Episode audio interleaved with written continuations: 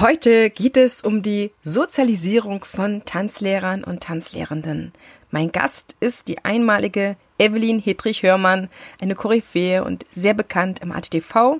Sie ist passionierte Tanzlehrerin, Ausbilderin, Tanzschuldenhaberin, auch Mutter und ihre weitere Expertise findest du hier in den Show Notes und sie ist mit unglaublich viel Wissen gesegnet, sie ist mit einem unglaublichen Gespür gesegnet und sie ist eine derjenigen, die sehr, sehr viel von den Anfängen der Ausbildung und des ja, Berufsstandes Tanzlehrer viel weiß. Warum? Das erzählt sie dir unter anderem in unserem Interview. Ich kann nur sagen, sie hat eine ganz, ganz ähm, wichtige Erfahrung durch ihre Familie gemacht, durch ihren Vater, der das Welttanzprogramm kreiert hat, unter anderem. Und ja, diese Familie hat sie einfach mitgenommen in eine ganz besondere Welt. Und deswegen freue ich mich ganz sehr, dass ich sie für ein Interview gewinnen konnte und indem sie mit uns sehr, sehr, sehr viel Wissen teilt. An dieser Stelle muss ich auch sagen, wir haben das Interview vor ein paar Monaten schon gemacht.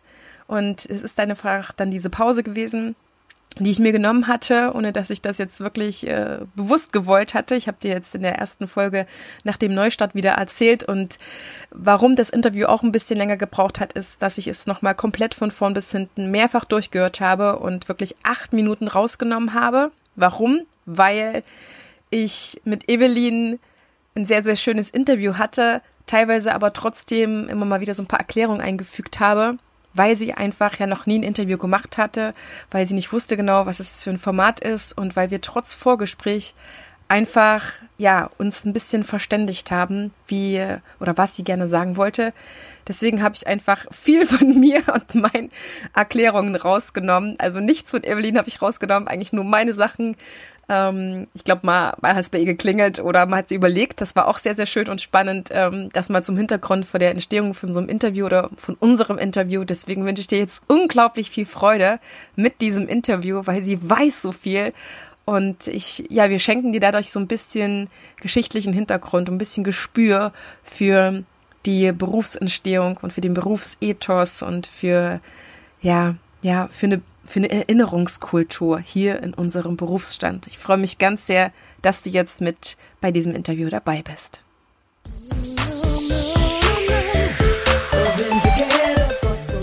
Ich begrüße dich ganz herzlich hier im Tanzfunk, dem Nummer 1 Podcast für dein erfolgreiches Tanzschulbusiness. Du willst wissen, wie du noch erfolgreicher mit deinen Tanzkursen und deiner Tanzschule wirst? Dann ist der Tanzfunk genau deine Frequenz. Bekomme hier die richtigen Impulse, Anregungen, Tipps und Tools, um nicht nur das zu tun, was du wirklich liebst, sondern damit auch sehr erfolgreich zu sein. Herzlich willkommen in People Business Tanzschule.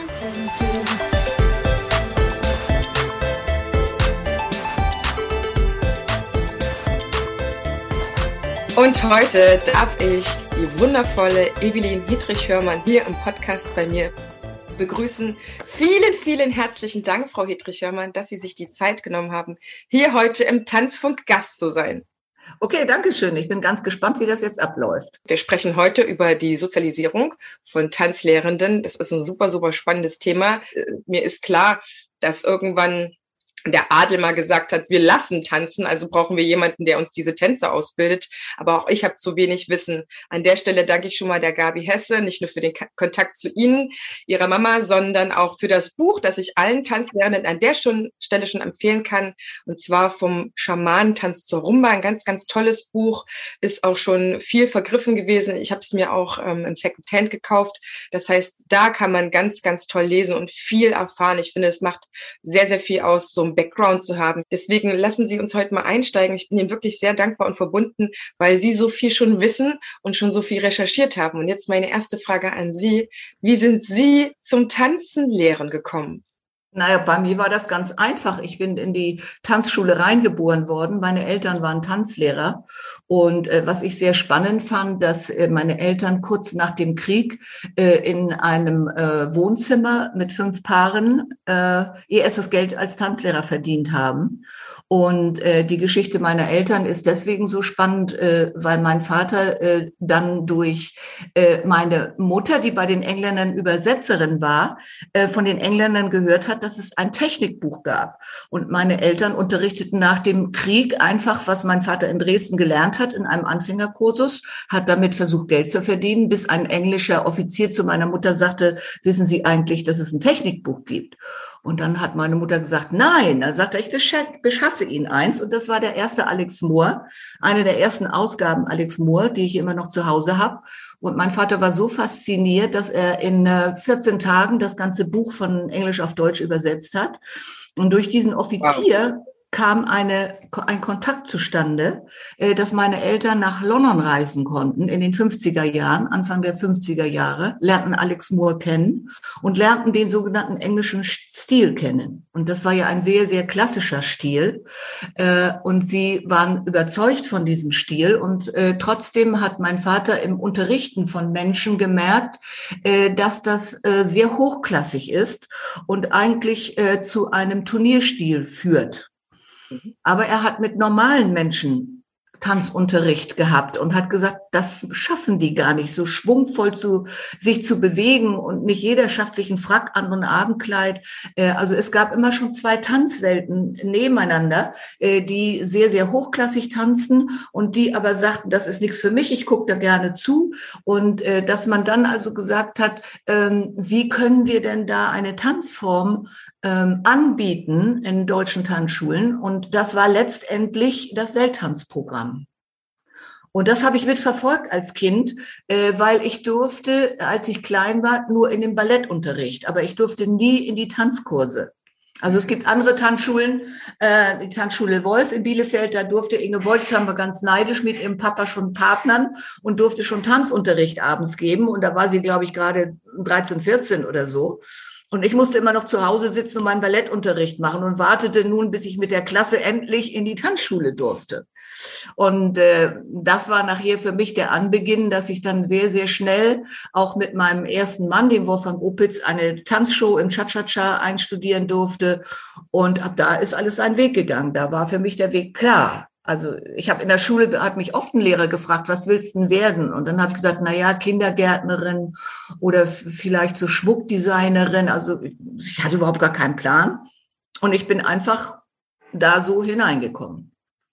Das heißt, von dieser Cha-Cha-Show hin zu Tanzlehrenden war einfach nur, okay, sie waren völlig passioniert, Feuer und Flamme und das war dann der logische nächste Schluss. Genau dass Sie Lehrer wurden. Haben, sind Sie dann bei Ihren Eltern in die Ausbildung gegangen? Ja, Weil, und da muss ich, und da muss ich sagen. TV wird ja dieses Jahr 100. Das heißt, Sie sind noch keine 100. nein, das heißt, nein. Sie haben auf jeden Fall eine Ausbildung schon genießen können. Ganz genau. Also ich weiß, dass mein Vater äh, in dem ADTV äh, eine Prüfung abgelegt hat und die ist desaströs in die Hose gegangen. Seine erste Prüfung äh, in dem ersten Prüfungsfach Ballett war er nicht ausgebildet. Er konnte den Alex Moore auswendig, aber er konnte die fünf Ballettpositionen nicht und schon gar nicht die Armpositionen. Und er wusste nicht, was ein Plié ist oder bestimmte andere Dinge. Also im Fach Ballett ist er sofort durchgefallen, weil er gar nicht wusste, dass das ein Prüfungsfach ist. Tja, und dann hat er gesagt, da muss ich was ändern. Es muss eine Ausbildungsform geben, die es jedem ermöglicht, Tanzlehrer zu werden. Und dann ab da hat er im ADTV mitgearbeitet. Und äh, nach ihm sind dann sehr, sehr viele in diesem Ausbildungsfach äh, seinem, äh, seiner Philosophie gefolgt, dass die Ausbildung so strukturiert werden muss, dass wirklich jeder, der zur Tür reinkommt und sagt, ich will Tanzlehrer werden, eine Chance hat. Und zu meiner Zeit ging man nur zwei Jahre in die Ausbildung und jetzt geht man drei Jahre und das aus gutem Grund. Was sind die Gründe? Also wir können ja gleich mal drüber reden. Ich habe immer wieder Kollegen, ähm, die sich eingestehen mussten, dass es wirklich seine Zeit braucht. Und wenn jetzt gerade die neue Generation heranwächst, dann habe ich manchmal wirklich schon zu tun, mit dem einen oder anderen zu reden und ihn klar zu machen, dass es wirklich auf jeden Fall diese drei Jahre braucht. Eigentlich braucht es aus meiner Sicht tatsächlich noch mehr, weil Lehrer werden ja auch nicht äh, in drei Jahren ausgebildet an, an Hochschulen, Grundschulen etc. Warum? Also äh, wir hatten äh, äh, zu meiner Ausbildung hatten wir äh, die fünf Standard- und die fünf Lateintänze, die ja jetzt immer noch auch äh, Turniertänze sind. Ähm, wir hatten äh, ein einziges Technikbuch, eins für Standard, eins für Latein. Und äh, da mussten wir eigentlich auch nicht das ganze Buch lernen, sondern wir hatten schon eine sogenannte Figurenliste, dass bestimmte schwierige Figuren schon weggelassen wurden. Äh, es war so ein Auszug aus äh, diesen Technikbüchern. Huch, was war das für ein Geräusch? Äh, und äh, diese, diese Tänze, die man dann äh, zeigen musste, ähm, die waren dann in den Figuren auch so hochklassig, dass die in manchen Kursen gar nicht hinterher angewandt wurden. Mhm. Also ich äh, sage jetzt nur mal Kontracheck, äh, Rückverlinksdrehung oder Double Reverse Spin oder solche Dinge, äh, die nur äh, unter, in bestimmten Tanzschulen in ganz hochklassigen Kursen angeboten wurde. Und die Aufgabe ist es ja wohl auch von einem Verband immer zu gucken, was will denn unser Kunde, der in die Tanzschule reinkommt? Was will der denn? Äh, und in den 60er äh, und 70er Jahren äh, gab es dann eine große Revolution, als der Twist aufkam oder als die sogenannten Beat-Tänze aufkamen oder auch Line Dances aufkamen. Also das, die An Nachfrage nach, ich möchte gerne tanzen, aber ich möchte keinen Wiener Walzer mit Flecker lernen, die führte nachher zu einer Umdenke und sagen, was können wir denn noch anbieten und was müssen unsere jungen Tanzlehrer denn noch lernen? Und heute, wenn man jetzt den, die Brücke schlägt zu heute, sehen wir, dass viele, viele in die Tanzschule kommen, die Kids, die erstmal Hip-Hop lernen wollen. Und plötzlich feststellen, so ein Foxtrot ist ja auch schick. Oder die Erwachsenen sagen, äh, ich habe keinen Partner, ich gehe immer erst einmal in Tanzfit oder ich lerne erstmal Line Dances, ich lerne erstmal Solo-Tanz und die Tanzschule wird schon Partner für mich finden. Also der Anspruch ist ja immer größer geworden, das Angebotsfach. Äh, und äh, natürlich auch die Art zu unterrichten, die früher ja sehr, sehr frontal war. Mhm. Ich weiß, wie mein Vater militärisch unterrichtet hat. Rechts die Jungs, links die Mädchen. Dann wurde auffordern erklärt und dann wurde nur getanzt, wenn Gerd Hedrich gezählt hat. Da wurde nicht ein Schritt ohne äh, mit Musik mit Gerd Hedrich getanzt. Ne? Also äh, eine, ich will nicht sagen militärische Ausbildung, das wäre zu viel gefasst, aber eine frontalere die im Vergleich zu heute ja geschult werden muss. Die Kinder kennen es ja aus der Schule immer noch frontalen Unterricht. Sie kennen es ja nicht, Menschen einzubinden und sagen, jetzt sag mal, wie findest du denn so ein Tango? Oder was möchtest du heute lernen? Oder ich hätte da eine Idee, wollen wir da mal gemeinsam dran arbeiten? Also diese Art von Sozialisierung, wie Sie es so schön sagen, mit, de, mit den Leuten, die zur Tanzschule kommen, gab es gar nicht. Es wurde von oben dirigiert. Es war also sehr lehrerzentrierter Unterricht. Ja, genau. Ja. Wenn wir jetzt ähm, weiterschauen von Ihrer Sozialisation als Tanzlehrende weiter ähm, zurück, warum haben Sie sich mit so viel mit der Vergangenheit beschäftigt von Tanzlehrenden? Was war das Spannende? So, Sie hatten natürlich einen optimalen Start mit Ihren Eltern. Ihr Papa hat das Welttanzprogramm erfunden, kann man ja so sagen. Aber was mhm. ist das Spannendes daran, einfach noch weiter zurückzuschauen? Also erstmal musste ich weiter nach vorne schauen, mhm. um zurückzuschauen. Ja. Ich glaube, das ist ein sehr entscheidender Weg. Also äh, wenn man Turnier tanzt, äh, ähm, dann strebt man immer danach, äh, besser zu sein als der, der noch mit einem tanzt. Und wenn man in einem äh, Finale ist im, im Tanzsport, dann tanzt man mit sechs Paaren zusammen. Und wenn man von den sechs Paaren endlich auf dem Treppchen steht und sagt, ich, wir sind die Ersten, dann denkt man, man hat das Ziel erreicht. Das heißt, Sie sind erst zum Turniersport gekommen oder haben erst die Tanzlehrerausbildung gemacht? Erst zum Turniersport. Alles klar. Aber im Profibereich. Ich habe nie Amateur getanzt. Also ich mhm. musste gleich mit Wolfgang Opitz ab ins Profiturnier. Und 1972 haben wir die Weltmeisterschaft in London in Albert Hall in den lateinamerikanischen Tänzen gewonnen. Wow. Und am nächsten Tag habe ich gedacht, was für eine Leere in meinem Kopf. Mhm. Also es, es war genau das Umgekehrte. Anstatt stolz zu sein und zu sagen, ich habe was erreicht, ich, ich weiß es bis heute nicht, was es ist. Es war Leere in meinem Kopf nach dem Motto, was kommt jetzt? Äh, da hatte ich allerdings parallel schon meine äh, Prüfungen gemacht. Und ab da habe ich immer gedacht, es muss doch eine Tanzform gegeben haben, bevor es Technikbücher gab. Mhm. Ähm, dann habe ich recherchiert, weil ich auch, auch ganz, ganz viele äh, Freunde und Kollegen in England habe. Und äh, da gibt es ein Technik, kein Technikbuch, da gibt es auch sowas wie bei uns der Schamanentanz. Das heißt May I Have the Pleasure. Ein sehr altes Buch. Und da habe ich, ab da habe ich mein Hobby entdeckt, alte Technikbücher aufzutun. Mhm. Und May I Have the Pleasure erzählt mir von einer sogenannten Great Conference und es wird, glaube ich, auch einmal erwähnt im Schamanentanz. The Great Conference 1929. Und dann habe ich gedacht, was ist das denn? Unser Trainer hatte das, der äh, Peter Eggleton hatte das schon mal erklärt und sagte, bei der Great Konferenz wurden erstmalig festgelegt, wie die Tänze überhaupt hießen. Mhm. Also die hatten sich vorher noch nicht mal über die Namen Klarheit verschafft. Also es gab zum einen, es gab nur einen Namen Foxtrot. Mhm. Und diesen Foxtrot, den hat man in drei verschiedenen Tempi getanzt. Sehr langsam. Das wurde nachher der Slow Foxtrot. Dann das mittlere Tempo, das nannte man bis dahin Rhythm Fox.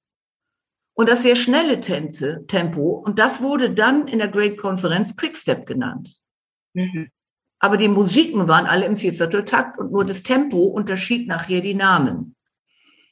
Und in 29 haben sie dann festgelegt, das ist der Slow Foxtrot Grundschritt, das ist der Quickstep Grundschritt, das ist der Langsam Walzer Grundschritt. Was waren das für Tanzlehrende, die hier zusammengekommen sind? Das war ein Komitee in London. Da, da, das bestand aus mehreren Weltmeistern. Mhm. Äh, und interessanterweise überwiegend Frauen. Mhm. Also ganz federführend war eine Josephine Bradley, die ich selber noch kennenlernen durfte und die sich sehr für den Ballroom-Style eingesetzt hat. Ja, und da habe ich dann angefangen nachzudenken, es muss doch was gegeben haben vor den Grundschritten. Mhm. Wie haben denn die Menschen in 1920 getanzt oder in 1910? Und dann fand ich ein deutsches Buch von Albert und Erika Schmidt aus Flensburg. Mhm. Und die haben keine Grundschritte beschrieben, sondern sie haben beschrieben, wie man sich bewegt, paarweise. Also wie man einen Körperrhythmus erzeugt bevor man überhaupt an die Schrittform langsam Walzer Vorseitschluss, Rückseitschluss denkt, sondern dass man seinen Körper zunächst einmal vorbereitet, man atmet ein und hat eine leichte Anspannung, man lässt sein Gewicht los und tanzt wunderbar mindestens einen Takt seinen langsam Walzer im entspannten Zustand. Und da habe ich gesagt, guck mal, da ist der Unterschied zum Turniertanz. Beim Turniertanz musst du dich bei jedem Schritt anstrengen und noch größer und noch höher und noch mehr dies und den Kopf nach links. Und das, da habe ich irgendwann gedacht, das kann es doch nicht sein. Da muss es doch was davor gegeben haben. Kann man tanzen, ohne sich anzustrengen? Und das ist für mich Social Dance, das ist für mich Gesellschaftstanz. Das ist wirklich der große Unterschied. Und das ist in den alten Technikbüchern ist das beschrieben. Lerne erst einmal deinen Body Rhythm, mit Einatmen, Ausatmen. Spann dich an, lass aber auch los. Und dann tanz mal deinen Grundschritt. Guck mal, wie weit du kommst. Ähm, an welcher Stelle sind Sie noch weiter vorgegangen und, und wie vor allen Dingen? Weil Tanzlehrende, das wissen wir beide, sind jetzt nicht unbedingt die schreibambitioniertesten. Wir haben so ein paar in unserer Szene, die schreiben auch gerne auf. Aber ich habe so viele, unter anderem auch Ihre Tochter, die ich frage, wann kommt denn dein Buch raus? Wann kann ich das lesen? Du bist so schlau. Ich hätte das gerne als Vermächtnis. Was ist, wenn ich mal eine alte Frau bin und habe keine Gabi Hesse mehr um mich? Und dann höre ich einfach nur, ja, aber ich bin so ein ambitionierter, so ein leidenschaftlicher Praktiker. Also das wir heißt, haben, wir haben sind die paar Menschen, die noch aufgeschrieben haben.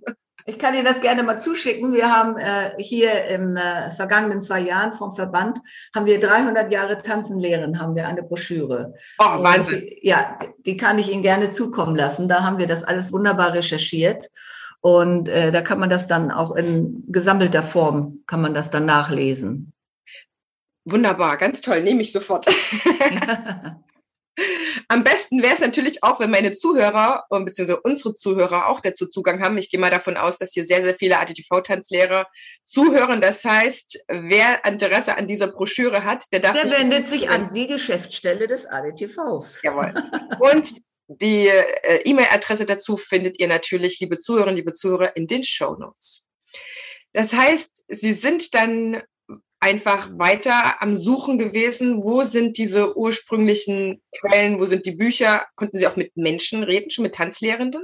Ja, ja, also wir hatten, ich habe den Namen schon erwähnt, mit Peter Eckelton haben wir sehr viel drüber über Anfängerkurse gesprochen. Mhm. Es ist auch ein Weltmeister, die, äh, ist 95 geworden, äh, bei dem haben wir lange Jahre trainiert, mein zweiter Mann und ich, großes, großes Vorbild, äh, weil er wirklich das ganze Spektrum äh, abgecheckt hat. Er ist mhm. jeden Abend in Anfängerkurse gegangen und jedes Wochenende hat er Turniere getanzt oder später auch gewertet. Also er hat dieses ganze Riesenspektrum und der hat uns erzählt, wie das natürlich alle Tanzlehrer wissen und lernen, dass das Tanzen mit dem, ich sage jetzt mal in Anführungsstrichen, normale Gehen beginnt.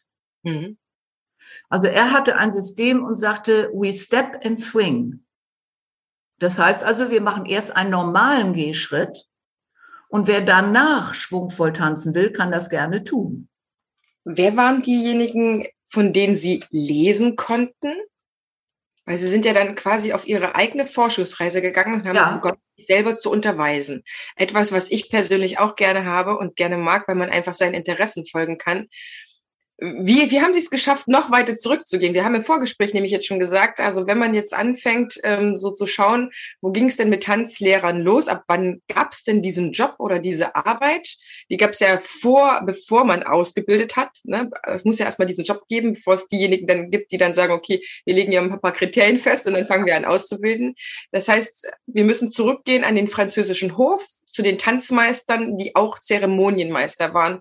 Äh, wie ist es dazu gekommen, dass ähm, Tanzmeister begonnen haben? Jetzt nochmal für unsere Zuhörerinnen und Zuhörer. Also nach meiner Recherche äh, ist es so gewesen, dass äh, Menschen, die am Hofe gelebt haben, zur Eleganz auch erzogen wurden. Und sie haben Fechten gelernt und parallel zum Fechten gab es immer Tanzen. Und diese Tanzmeister, die wurden, die kamen aber alle vom Ballett. Das mhm. heißt also, ein eleganter Mann musste lernen, mit auswärts gedrehten Füßen zu tanzen. Das ist heute nicht mehr denkbar. Aber um zum Adel dazuzugehören, musste man elegant einer Dame die Hand reichen, elegante Hände, elegante Füße haben, sich elegant bewegen, in den Umgangsformen natürlich wissen, wie man umgeht. Aber parallel dazu gab es ja immer auch die Menschen, die nicht bei Hofe getanzt haben, sondern die ihre eigenen Tanzveranstaltungen hatten. Und die nannte man immer sehr, sehr derb, äh, das Volk oder die Volkstänze oder äh, also eben nicht der Adel, der sich e-, elegant entwickelte. Und aber irgendwann, und das äh, war angeblich der Wiener Walzer, äh, der Wiener Kongress, ähm, 1814 oder ich weiß nicht mehr genau, 1814, 1815 müssen Sie nochmal recherchieren, keine Ahnung. Äh, der Wiener Kongress äh, durch die Straußwalzer, Familie Strauß von der Musik hier, Lanner Strauß, ähm, sind die Politiker ja ein ganzes Jahr in Wien, äh, ja, mussten die leben, ähm, um politisch da tätig zu werden. Und die sind jeden Abend äh, ausgegangen und zu der Zeit gab es nur einen Tanz und das war der Walzer. Der wunderbare Dreivierteltakt. Und viele lernten dann auch diesen Wiener Walzer. Und der Wiener Walzer ist eigentlich der erste Takt, äh, Tanz, den man zuerst äh, im Paar voreinander getanzt hat. In dem sogenannten, in der sogenannten Tuchfühlung. Also es nannte sich Tuchfühlung noch nicht mehr Körperkontakt. Das ist schon mal ein spannendes Wort, was der Unterschied zwischen Tuchfühlung und Körperkontakt ist. Das heißt, man Körper hat noch nicht im Paartanz, in der Paartanzhaltung gestanden, sondern doch, nur, doch, man hat schon in der Paartanzhaltung gestanden, aber nur die Tücher lagen aufeinander. Man hat sich nicht aneinander gedrückt und mhm. hat nicht den, äh, ja, wie soll ich mal sagen, Knochen auf Knochen gedrückt, sondern mhm. man hat diesen Respektabstand durch mit Tuchfüllung aus, ausgedrückt und mhm. äh, vielleicht auch mit einem kleinen Abstand. Mhm. Und dieser Wiener Walzer war die Revolution für den Paartanz, weil man dann am Hofe tanzte man nebeneinander und jetzt tanzte man voreinander. Mhm. Und äh, dieser Wiener Walzer war, ist um die ganze Welt gegangen, äh, einschließlich zum englischen Königshof, von dem ich eine sehr lustige Geschichte gelesen habe. Äh, Queen Victoria soll mit ihrem Cousin in, in Tuchfühlung getanzt haben, den Walzer. Weil sie war ja auch verbunden mit deutschem Ursprung und ob es jetzt der Cousin war oder nicht, ähm, also die englische Presse war entsetzt, dass eine Königin so eng jemanden an sich heranlässt. Und sie hat gesagt, ich will Walzer tanzen. Also der Walzer bringt auch Menschen zusammen. Das heißt, er hat ja zu Recht da nochmal eine ganz besondere Bedeutung. Mhm. Ja. Ich habe gerade nachgelesen, er war wirklich ähm, 18. September 1814 bis 9. Juni 1815. Das heißt, sie sind komplett äh, richtig gewesen mit diesen 14, 15 die Ballettmeister oder Tanzmeister haben die Eleganz gebracht. Das war, es gab ja noch den Schritt vorher, dass man sagte, okay, mh, irgendwann war es schick, äh, selber zu tanzen, schön zu tanzen und dann ließ man tanzen ab einem gewissen Punkt. Dann hat der König nur noch vortanzen lassen, hat gar nicht mehr selber mitgetanzt oder nicht immer mitgetanzt und ab da war es ja notwendig, dass es irgendwelche ähm, Menschen gab, die die anderen ausgebildet haben in diesem schönen Tanzen. Das heißt, es gab schon diesen ähm, adligen Tanz oder so, wie man sagt, ne, abgehoben ja. Vom Volkstanz. Aber es ging ja dann weiter, dass man selbst dann irgendwann sich sagt, oh, wir wollen noch mehr, wir wollen noch höher, weiter, schneller. Jetzt schaffen wir es selber nicht mehr, jetzt lassen wir noch mehr tanzen. Aber diese Zeremonienmeister, haben die schon bestimmte Tänze oder Tanzabfolgen gelernt? Ja, die ja. hatten festgelegte Tanzabfolgen und die wurden auch angesagt. Also es gibt ja heute noch Square Dances, wo es einen sogenannten Caller gibt und der genau sagt, welche nächste Figur kommt. Und das hat man äh, auch mit den aufwärts gedrehten Füßen auf Ballett und Dame daneben hat man dann am französischen Hof auch zelebriert. Aber beim Wiener Walzer wurde nichts angesagt. Da war jeder frei. Er konnte rechts umtanzen, links umtanzen oder am Platz tanzen. Also das war schon spannend. Dieser Dreivierteltakt hat dann sehr, sehr lange angehalten, bis es dann langsam überging in den Zweivierteltakt. Und im Zweivierteltakt haben wir marschiert. Und da entstanden plötzlich im Zweivierteltakt äh, solche Tänze wie Tango und Samba und auch Paso Doble. Die sind ganz, ganz alt historisch gesehen, kommen sie vom Zweivierteltakt. Und nach dem Zweivierteltakt kam der Viervierteltakt und dann kam der Swing, dann kam der Jazz, dann kam verbotene Musik aus Amerika. Und das war spannend, weil durch den Viervierteltakt haben wir dann eben verschiedene neue Tänze auch kennengelernt und können die jetzt auch gut auseinanderhalten. Ne?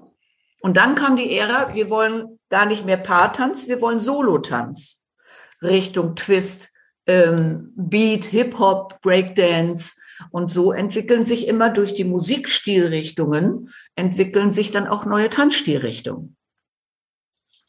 Kann man sagen, wenn wir zurückblicken, die Tanzmeister waren Balletttänzer, ja. die die Eleganz gebracht haben, dass der, der erste Tanzlehrer, ich sage mal in Anführungsstrichen, der erste Tanzlehrer war ein Balletttänzer, weil es waren eher Männer, die diese ähm, diese Stellung hatten, diese Position hatten, die gewisse Dinge gezeigt haben. Und ähm, hat sich dann daraus mit den Menschen dieses, dieser Gesellschaftstanz äh, herausgebildet oder hat man tatsächlich erstmal sehr, sehr ballettig getanzt miteinander? Also ähm, wer solche, wer sich dafür interessiert, mal zu erfahren, wie man früher getanzt hat, der muss mal alte Märchenfilme anschauen. Das ist mhm. das, was ich zum Beispiel gemacht habe. Mhm. Einer meiner Lieblingsfilme ist zum Beispiel König Drosselbart und dort sieht man sehr, wenn er dann mit seinem Stock klopft und irgendwelche Schritte ansagt oder Menuett, was auch immer da so verbeugt sich voneinander wurde. Es wurde ja auch viel getauscht in diesen Tänzen. Ähm, man hat ja nicht zusammen dort im Adel Ballett getanzt, aber es war schon sehr ballettig. Ne? Man hat ja, auch diese genau. Und ab welchem Punkt vermuten Sie, ist das dann so eher so ein Gesellschaftstanz geworden war. Das war schon der Punkt, wo man auf diesen Wiener Walzer gekommen ist. Genau, Sie können mich gerne duzen, ist kein Problem. Ja, sehr wahr. ist leichter, ne? Ja, genau. ja. Machen, machen, wir im Tanzen sowieso. Äh, ich denke auch, dass das der Wiener Walzer war, weil die Zofe tanzte plötzlich mit ihrem äh, Baron von und so weiter und sie tanzten mhm. Wiener Walzer. Äh, aber vielleicht spannend in, ist es, wenn wir jetzt mal weiterdenken an die Kriege, die dann kamen. Der Erste Weltkrieg oder auch der Zweite Weltkrieg. Die Männer waren an der Front und und die Frauen wollten aber tanzen. Und äh, ab da sind die Frauen sehr, sehr selbstbewusst auch geworden. Und äh, die Frauen haben Frauen geführt im Tanzen, wenn sie zum Tanzen ausgegangen sind. Die haben die Männerrolle übernommen. Und dann haben sie gesagt, warum kann ich das nicht unterrichten? Da kann ich ja wenigstens Geld verdienen im Krieg. Und ich kenne die Peggy Spencer, eine sehr gute Freundin, und auch leider verstorben und viele Kollegen kennen sie noch. Die ist so zum Tanzen gekommen. Die wollte eigentlich Politikerin werden und ihre Freundin hat sie mitgenommen, hat gesagt, äh, ich mache einen Tanzkurs, du bist der Mann, ich bin die Frau. Und dann hat sie gesagt, das ist ja, das, das wäre ja was für mich. Also sie hat dann plötzlich ihre Rolle gefunden, wie sie im Krieg Geld verdienen konnte, als Frau, als Tanzlehrerin. Ganz spannend. Das ist spannend, ne? Das heißt, an der Stelle, wo man durch den Wiener Walzer voreinander getanzt hat, ist eigentlich eine neue Ära im Tanzen angebrochen, im Miteinander tanzen.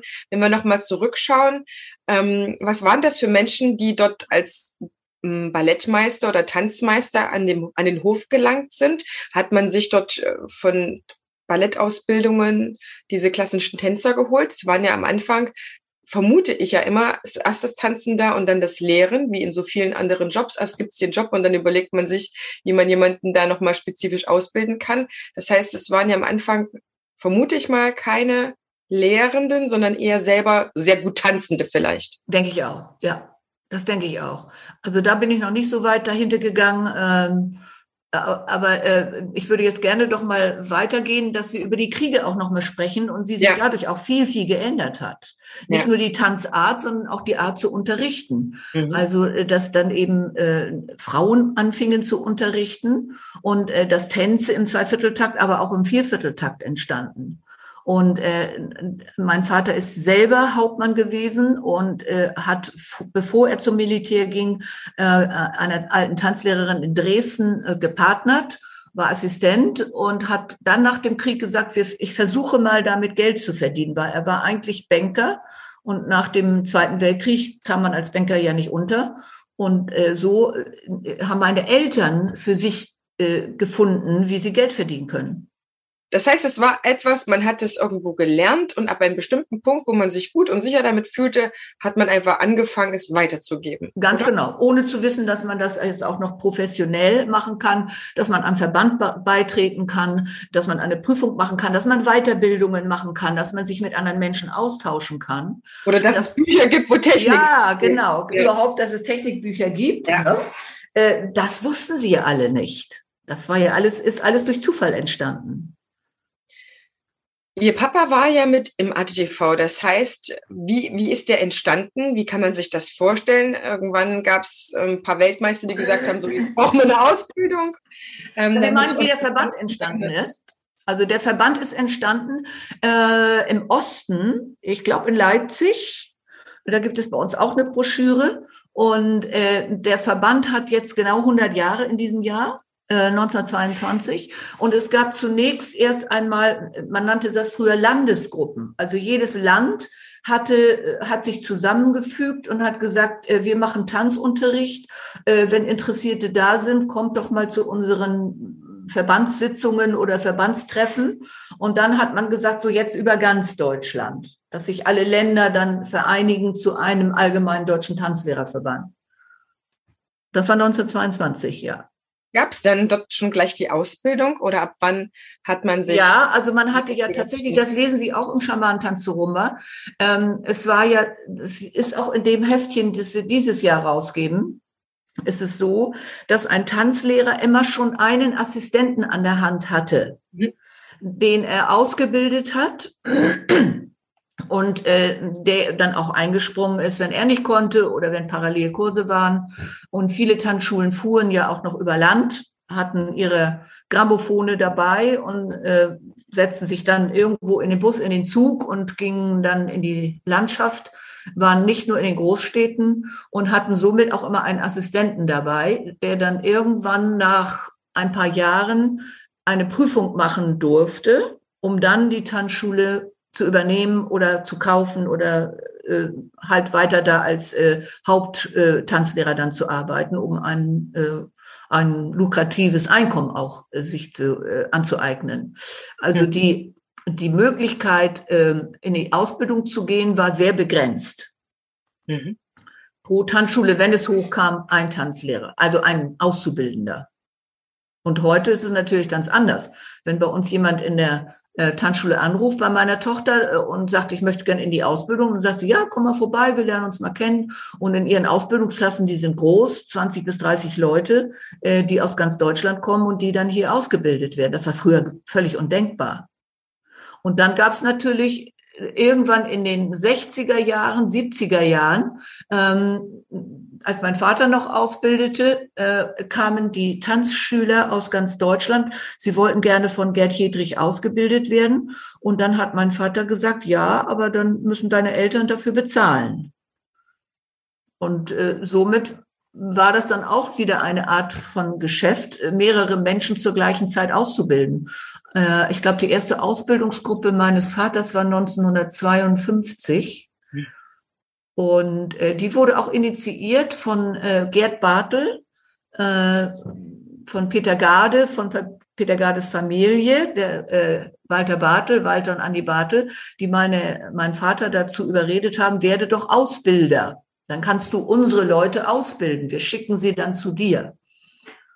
Und äh, das war der Beginn von einer weltweit deutschen Methode, überhaupt Tanzlehrer auszubilden, die dann nicht mehr gewunden waren an den eigenen Tanzlehrer, sondern die geschickt wurden zu einem speziellen Ausbilder. Das heißt, ab da gab es so die Trennung zwischen praktischem und theoretischem. Genau, genau. Das war so ungefähr in den 50er Jahren. 50er, 60er Jahren ging das los. Warum war das denn am Anfang so elitär, dass man nur einen pro Tanzschule geschickt hat? Das war ja auch meistens das eigene Kind. Das war so eine, so eine, so eine. Sache, die man in der Familie weitergegeben ja. Genau. Das weiß ich nicht, ob das Tradition war oder ich meine, nicht jeder hatte ja Kinder. Also mhm, irgendwann musste man ja auf andere, mit anderen zusammenarbeiten. Ja, und, oder es waren andere besser als das eigene ja, Kind. Oder, oder eigene Kind sagt, nee, lass mich in Ruhe mit dem Tanzen, genau. so, wie, so wie mein Sohn jetzt. Ne? Der sagt ja. mir weg mit Tanzen. Äh, also da, das kann ich nicht sagen, das weiß ich nicht. Das heißt, ähm, früher, das ist ein ganz, ganz spannender Aspekt, in den Kriegszeiten fing das an, haben Sie schon gesagt, hast du schon gesagt? Ja. Da war das Tanzenlehren lukrativ. Mhm. Darauf möchte ich nochmal zurückgehen. Das heißt, es gab ähm, nicht nur diejenigen, die gesagt haben, ich will das Wissen gerne weitergeben, ich habe da was Schönes gelernt, das liegt mir irgendwie, Menschen darin zu unterweisen, sondern es war lukrativ. Das heißt, die Tanzlehrenden früher haben die davon gelebt? Ja, unbedingt. Viele hatten ihre eigenen Häuser und viele, wie ich eben sagte, äh, sind an jedem Tag an einem anderen Ort gewesen. Mhm. Also sie waren eher so eine Wander- oder mobile Tanzschule. Genau, man nannte man früher Wandertanzschule. Genau, ja. ja. Heute gibt es auch viele Tanzschulen, die wieder Zweigstellen haben. Mhm. Gibt es auch wieder. Also ich denke mal, der Zeitgeist ändert nicht nur die Menschen, sondern eben auch die Angebote oder äh, die Erwartungshaltung, die ein Mensch hat an seine Freizeit, an seine gesellschaftlichen Verbindungen. Und wenn der Tanzlehrer da das unterstützen kann und sagen, bei mir seid ihr richtig, weil ich bin ausgebildet, ich kann euch ähm, eine schöne Freizeit bieten, dann denke ich, äh, haben wir doch schon viel geschafft. Ja, also natürlich haben wir jetzt in den letzten beiden Jahren ganz schön gelitten und ähm, es hat auch nicht weniger aus unserer tanzlehrenden Welt ähm, weggebracht, würde ich sagen. Ich weiß das aus eigener Erfahrung aus vielen Gesprächen, was sehr, sehr bedauerlich ist. Und wir können jetzt einfach nur alle ermutigen zu sagen, jetzt ist ein sehr, sehr guter Zeitpunkt, wieder Tanzlehrer zu werden, denn es ist tatsächlich auch weiterhin ein lukratives Geschäft. Man darf sich da ein bisschen klug anstellen und nicht nur gut im Tanzunterrichten sein, sondern jemanden zu haben oder vielleicht auch einen selbst, der was vom Business versteht. Aber Menschen kommen jetzt wieder sehr, sehr gerne in die Tanzschulen und ich ähm, kenne unglaublich viele tanzlehrenden Kollegen, Kollegen, die händeringend gerade wieder Personal suchen und auch froh sind, wenn die nächsten Generationen wieder in die Ausbildung kommen. Ähm, ich würde gerne noch auf den Aspekt zurückkommen, den du am Anfang auch erwähnt hast, wo du gesagt hast, das war ähm, sehr, sehr frontal, wie unterrichtet wurde, wenn du dich an deinen eigenen Papa erinnerst. Wie hat sich das gewandelt? Ich meine, man hat wahrscheinlich aus Unwissenheit oder das ist der einfachste Weg erstmal nicht. Stell mich vorne hin, zeige das, du ahmst das nach. Ich zeige das, du ahmst das nach. Ich korrigiere dich vielleicht noch ein bisschen und dann äh, läuft das so weiter. Das ist ja trotzdem auch ein Unterrichtsstil, der nach wie vor noch in Tanzschulen Einzug hält. Auch wenn man da sich stets bemüht, ähm, zu, zu variieren und äh, neue Varianten kennenzulernen, trotzdem ist das noch, ich würde sagen, vielleicht zu 50 Prozent auf jeden Fall Bestandteil. Aber es ist, glaube ich, nicht mehr so dieses Frontal von damals.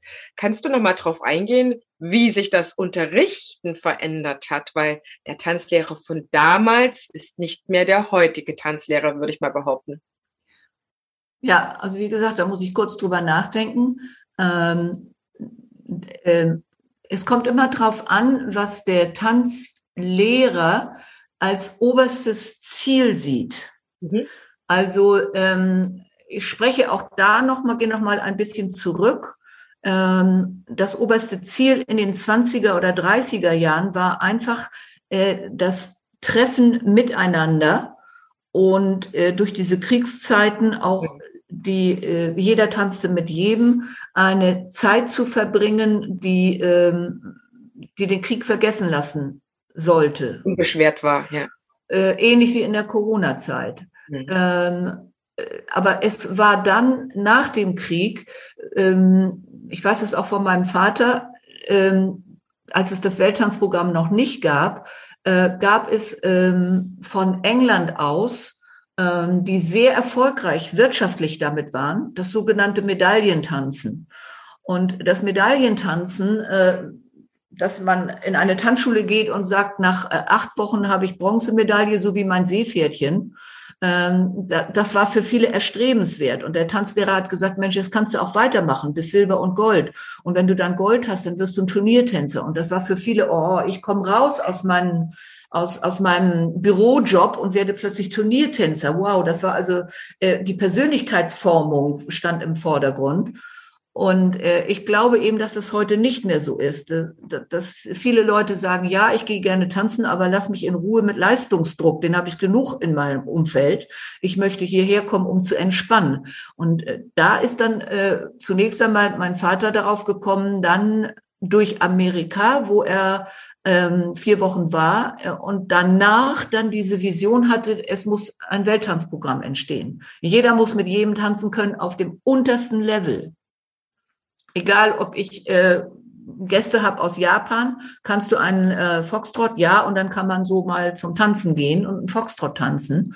Und insofern ist es eben, wenn ein, ein Tanzlehrer Chef denkt, er möchte aus einem Anfänger einen Turniertänzer machen, wird er anders unterrichten, als wenn er sagt, schön, dass du da bist, wollen wir eine gemeinsame schöne Zeit haben, so lange wie du hier bei uns bist. Du bist herzlich willkommen.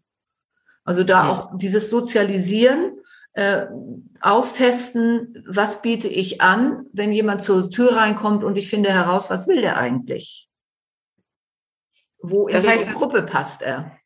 Es gab äh, also dann irgendwann verschiedene Ziele, würde ich jetzt sagen. Ja, ja? genau. Du sagst Ziele, ich meine, das findet mir heute in Tanzschulen auf jeden Fall auch. Tanzschulen, die wirklich, ich sag mal, am, am Otto Normaltänzer arbeiten, beziehungsweise ihn einladen in Kurse, sich so ausrichten. Es gibt aber auch noch alte Traditionstanzschulen, die sagen, wir haben ja aber auch noch die, die, die, die alten Folgen und die Leute wollen genau das von uns oder Tanz, Tanzschulen, die sagen, wir bereiten die aber auch schon so für so ein, ein bisschen für so Turniertanzen mit vor. Wir haben auch die normalen, in Anführungsstrichen, Tanzenden, aber wir gehen auch schon, wir haben auch eine Leistungssparte. Da sind die äh, Richtungen ja wirklich mittlerweile umfassend und ähm, beeindruckend, sag ich mal auch. Ach, genau, ja. Ja. Was würdest du sagen, wenn du jetzt in die Zukunft reinguckst? Wie wird sich Tanzschule entwickeln weiterhin? Wird es noch weiter auseinandergehen? Werden die Profile der Tanzschulen noch klarer oder geht es vielleicht wieder sogar zurück? Dass man also sagt, zurück, denke ich mal, wollen wir nicht, aber wir wollen natürlich aus der Vergangenheit lernen und wollen die Werte daraus entnehmen, äh, wie äh, respektvoll man miteinander im Paartanz umgeht, äh, wie äh, die gesellschaftliche Schiene sich entwickelt, dass man das erste Mal auf einen Ball gehen kann. Das wird für junge Leute immer wieder jedes Jahr aufs Neue eine spannende Angelegenheit. Und ob sich die Jungs dann dabei einen Schlips binden, äh, wo Papa gar keinen Schlips binden kann, äh, der Junge aber das in der Tanzschule lernt, um zu sagen, ich möchte das aber, ich bin ein Nerd und ich will jetzt gut angezogen auf diesen Ball gehen. Oder ob die Jugendlichen dann sagen, nee, lass mich ganz in Ruhe damit. Äh, ich gehe zwar auch schwufen, ich gehe auch irgendwie tanzen, Freestyle, aber lass mich in Ruhe mit diesem gesellschaftlichen Kram. Ich denke, das wird sich jetzt klar auseinander dividieren. Also mhm. das erste Mal auf einen Ball zu gehen, ist ein, ein, ein sensationelles Gefühl. Und es kribbelt heute noch in den Tanzschulen, wenn wir das anbieten können. Wenn eine klassische Polonaise gelaufen wird und die, die Mütter weinen, weil ihr Sohn plötzlich äh, tolle Schuhe und einen Anzug anhat und sonst ganz anders rumläuft und die Mädchen extra zum Friseur gehen und sich aufstylen, dass man denkt, ich erkenne sie gar nicht wieder. Sie war noch aus, beim Stylisten und, und hat sich auch noch schminken lassen. Also das wird, glaube ich, nie vergehen. Da glaube ich, ich ganz fest sowas, Es hat auch so einen Akt von Erwachsenwerden, ja, also wie, ganz wie genau. so eine genau. Zeremonie. Ne? Also ganz ich meine, genau. viele erleben das ja mit der Jugendweihe oder der Konfirmation vielleicht auch schon das ja. erste Mal, 14. Ja.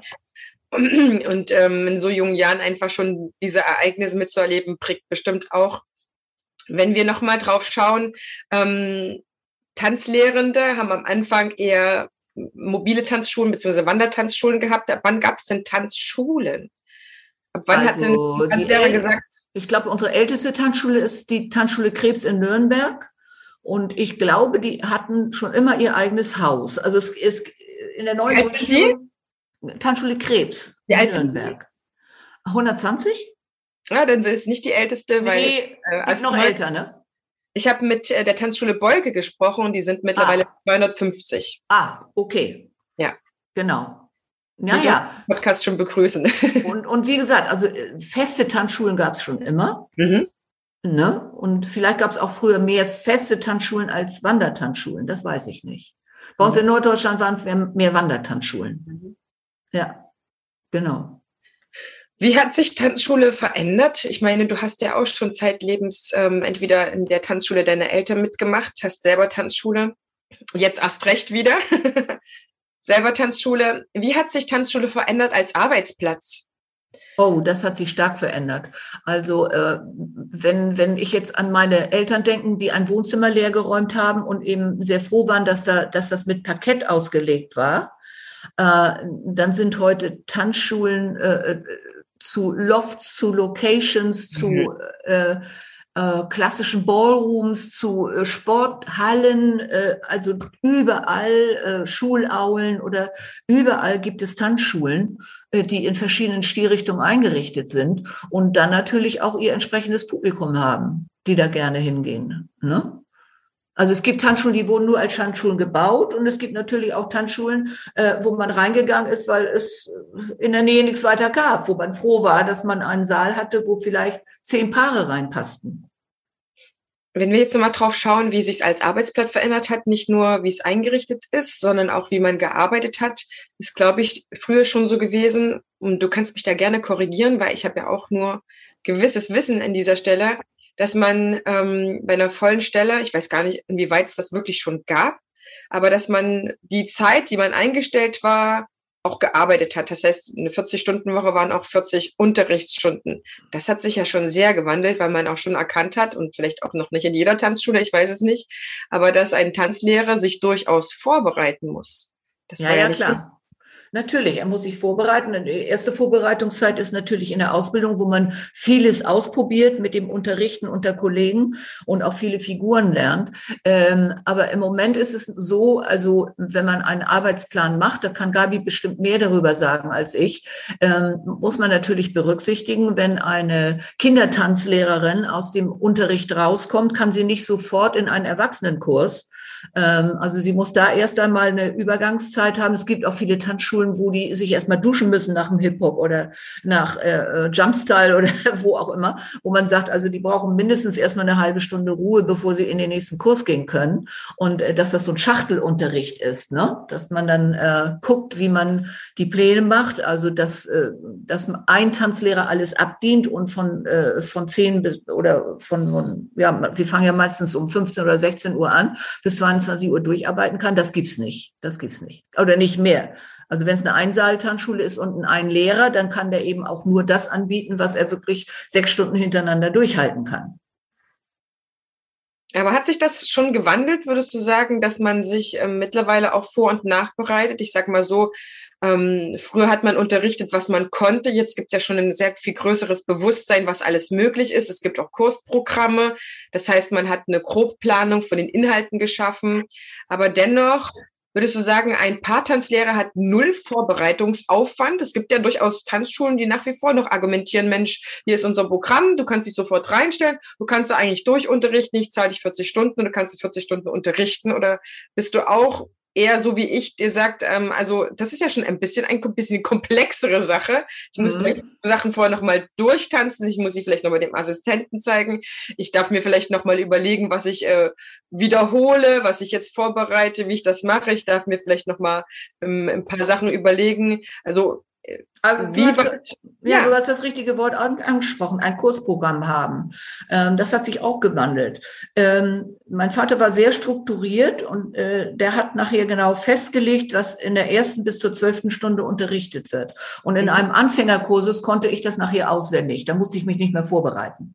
Äh, in einem Fortschrittkursus musste ich mich auch nicht vorbereiten. Äh, aber dann kamen äh, die Medaillenkurse und die Kombinationsmöglichkeiten vor einer Kreiseldrehung, nach einer Kreiseldrehung, vor einem Wischer, nach einem Wischer, die waren so vielfältig, dass man sich dann schon vorbereiten musste. Was sage ich jetzt diesem Kursus diese Woche? Und wir mussten Protokolle schreiben, was wir gemacht haben und mussten uns dran halten. Und mein Vater, ich weiß es noch wie heute, hatte auch angefordert, dass wir Tanzlehrer alle gleichmäßig zählen. Wir hatten einen Sechser-Grundschritt und einen Achter-Grundschritt und wir durften nicht irgendwie lang und schnell zählen und vor und rück. Nein, wir mussten alle genau von eins bis sechs oder eins bis vier zählen, damit der Kursteilnehmer, egal bei wem er Unterricht hat, egal welche Figur er lernt, immer das Gleiche hört. Das ist heute auch nicht mehr so. Heute sagt man, ein Tanzschüler stellt sich auf seinen Tanzlehrer ein und wenn er eine Figur bei Lehrer A lernt und bei Lehrer B vergleicht, ist es die gleiche Figur, aber eine andere Herangehensweise. Und dafür muss ein Tanzlehrer seinen eigenen Stil finden und muss sich vorbereiten können, damit er eben nicht nur den Chef nachmacht. Das hat sich verändert zu früher. Das heißt, zusammenfassend würdest du sagen, okay, die ersten eins, zwei, drei Levels im Paartanz, im Gesellschaftstanz, ja die kann man schon so ein bisschen aus dem Ärmel schütteln. Genau. vielleicht jetzt nicht, wenn man den ganzen Abend nur Anfänger unterrichtet, vielleicht nicht die große Vorbereitungszeit. Genau. Dennoch darf der Tanzlehrer ja auch mal verschnaufen.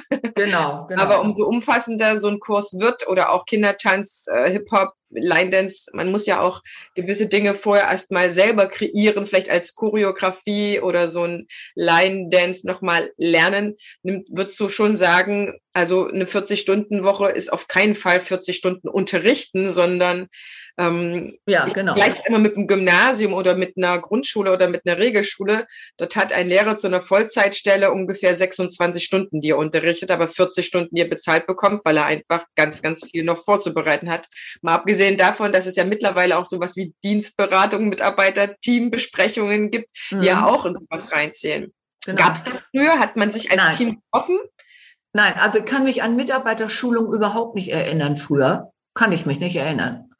Also äh, wir hatten jetzt in den letzten Jahren, es wird glaube ich auch bestätigen, mindestens einmal in der Woche eine Mitarbeiterbesprechung, äh, wo man auch äh, Ziele setzt und sagt, ich möchte gerne im Langsam Walzer jetzt das und das und das Thema im Volkswort soll das und das sein. Also das gab es früher nicht. Also das hat der Chef alles vorgegeben und das hat man einfach widerspruchslos hingenommen und hat das halt repetiert. Ne? Mhm. Also da hat sich viel, viel geändert. Oder dass eben auch dann die Tanz äh, zum Chef gehen und sagen, also ich habe mich in der Pause unterhalten mit unseren Tanzschülern, könnte ich nicht mehr das und das machen. Die haben jetzt sehr großes Interesse an Salsa.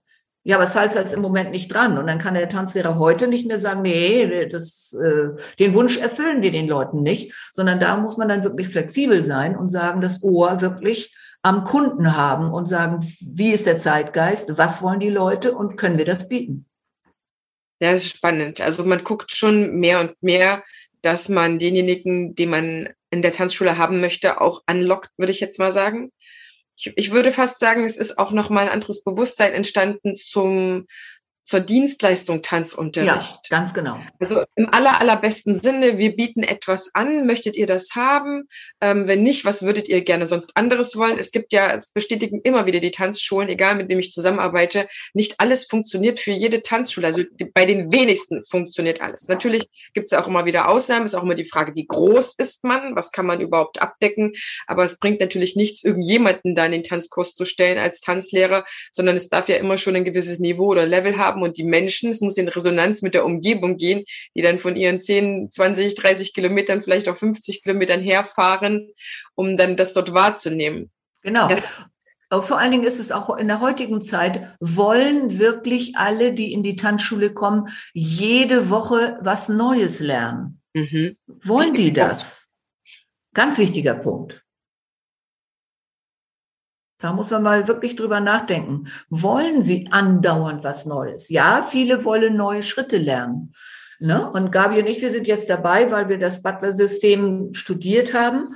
Ähm, und das Butler-System sagt, don't be a foot first dancer, sondern entdecke den Unterschied zwischen Body Rhythm und Foot Rhythm. Also entdecke überhaupt deine Körperbewegung. Kannst du dich hier strecken und da knautschen und da noch ein Stück die Schulter runternehmen und jetzt ein bisschen mehr deine Rippen öffnen und dann tanz mal mit der Wirbelsäule. Also dieses Gefühl für den Rumpf, für die Bewegung, die dann einen Schritt auslöst, äh, ist sehr, sehr viel zufriedenstellender, äh, dass man nicht dauernd sagt, und noch ein Schritt und noch ein Schritt und noch eine Figur mehr. Ne? Das heißt, die Tendenz geht auch hin zu, wir lernen nicht nur ganz, ganz viele Figuren und genau. ganz, ganz, viele Schritte, sondern wir schauen auch einfach nochmal zu dem Körper hin, zur Körpersprache. Ähm, genau. Wir, Alignment, was auch immer, ne? Naja, wir wollen ja auch führen und folgen. Wie soll das funktionieren, wenn der Körper vor mir eine träge Masse ist? Was soll ich von dem ablesen? Ich kann ja nur einen Rhythmus ablesen. Also, wenn eine träge Masse nicht in, in Bewegung gebracht wird vom Tanzlehrer, haben wir keine Chance mit Führen und Folgen. Mhm. Dann ja. müssen wir Schritte unterrichten. Das heißt, da können ja auch wieder neue Inhalte entstehen, indem man mit den Menschen und den Körpern arbeitet und erstmal noch nicht so viel an neuen Schritten rumschraubt, sondern erstmal die Körper in Bewegung bringt. Da war jetzt eben eine Tonstörung. Das heißt, dass man an der Stelle eigentlich auch von neuen Schritten absehen kann für eine Zeit im Tanzkurs, um sich einfach den Körpern zu widmen und der Körpersprache miteinander.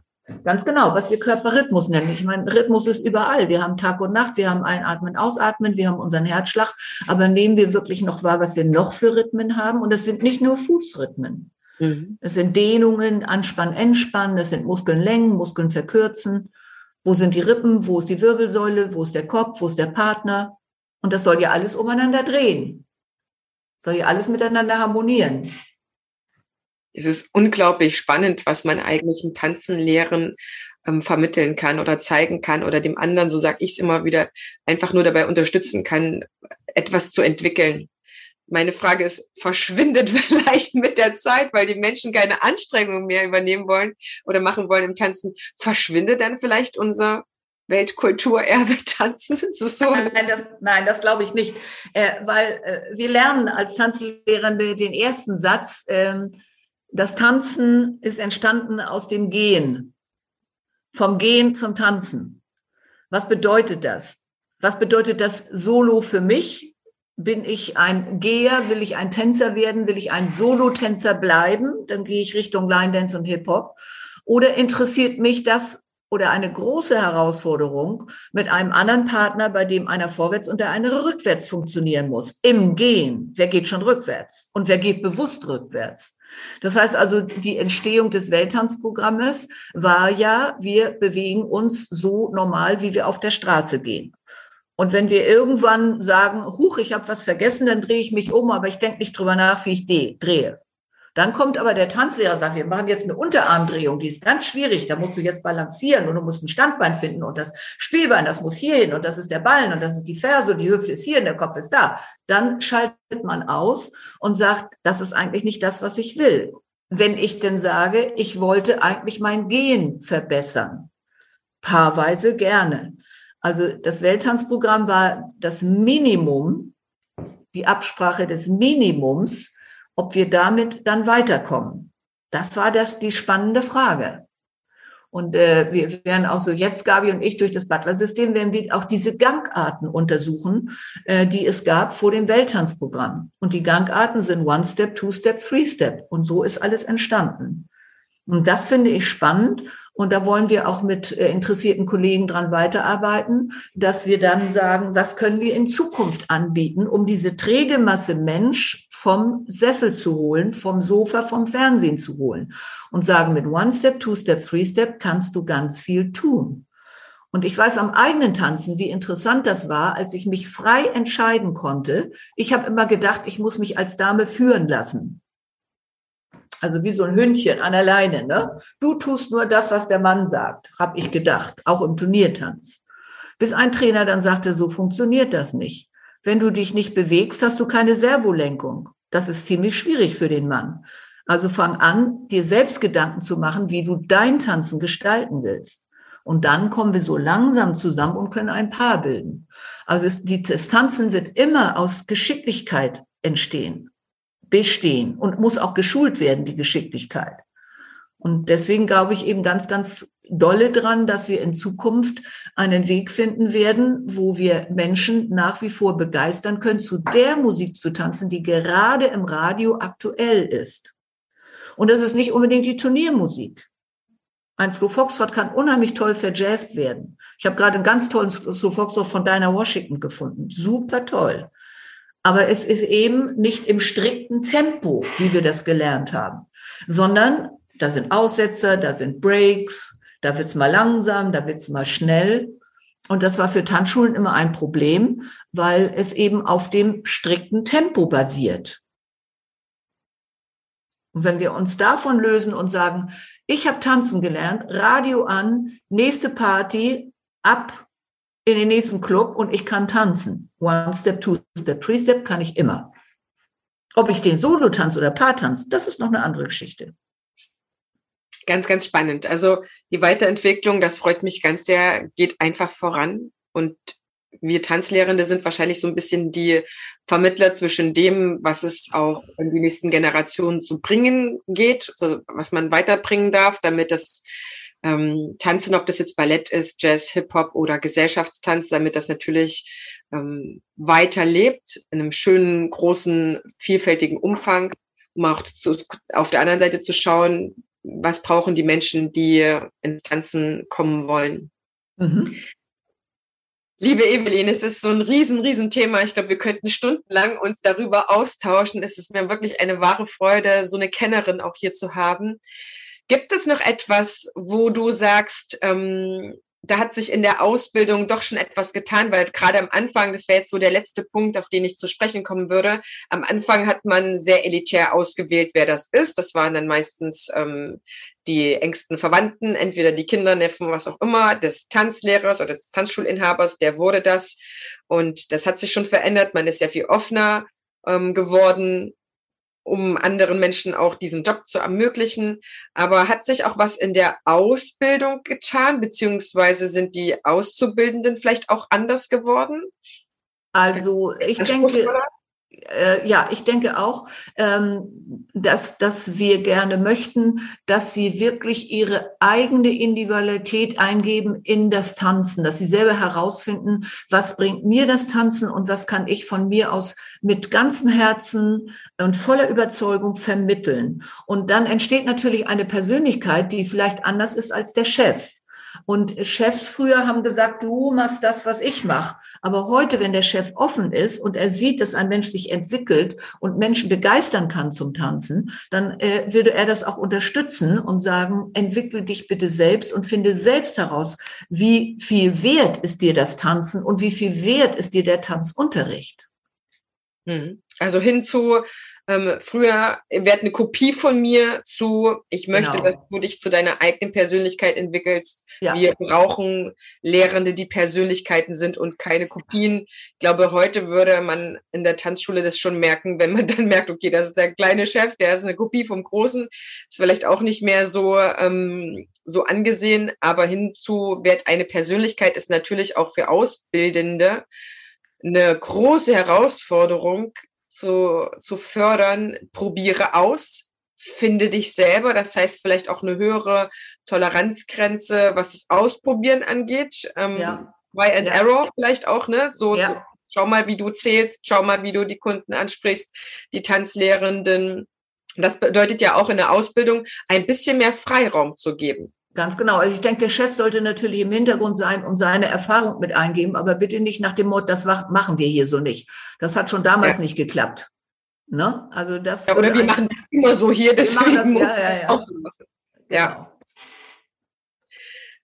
Jetzt hat die Corona-Zeit abschließend dazu nochmal zu den Tanzlehrenden. Vielleicht ist nämlich hier der ein oder andere dabei, der sehr gespannt uns gelauscht hat und vielleicht auch Lust hat, Tanzlehrender zu werden. In der Pandemiezeit war es wirklich kein Zuckerschlecken, sage ich mal. Was spricht denn jetzt dafür, liebe Evelyn, jetzt Tanzlehrender zu werden? Also zuerst einmal ist es die Herausforderung an sich selbst. Ich bin selbst, man hat mir selbst mal die Frage gestellt, warum tanzt du? Mhm. Und ich wusste keine Antwort. Mhm. Und mein Trainer hat gesagt, okay, äh, wir trainieren mal, aber morgen gibst du mir eine Antwort. Du hast jetzt einen Tag Zeit, mal drüber nachzudenken. Du musst dir endlich mal klar werden, warum tanzt du denn? Ich wusste es nicht. Ich konnte ja nicht sagen, weil ich Figuren lernen wollte, weil ich, äh, keine Ahnung, ich hatte nichts. Und äh, wenn ein Mensch herausfindet, dass er seine Motivation A in der Musik findet, um zu sagen, egal welche Musik, ob das klassisch, Jazz, Ballett oder wie auch ist, irgendeine Musik mag ich. Irgendeine Musikstilrichtung mag ich. Und zu dieser möchte ich mich dann gerne bewegen. Und wenn dann noch hinzukommt, dass ich mich sozialisieren möchte, dass nicht nur die Musik mein Ding ist, dann kann ich auch zu Hause in der Küche tanzen. Mache ich ja auch heute noch. Wenn eine schöne Musik kommt, tanze ich alleine.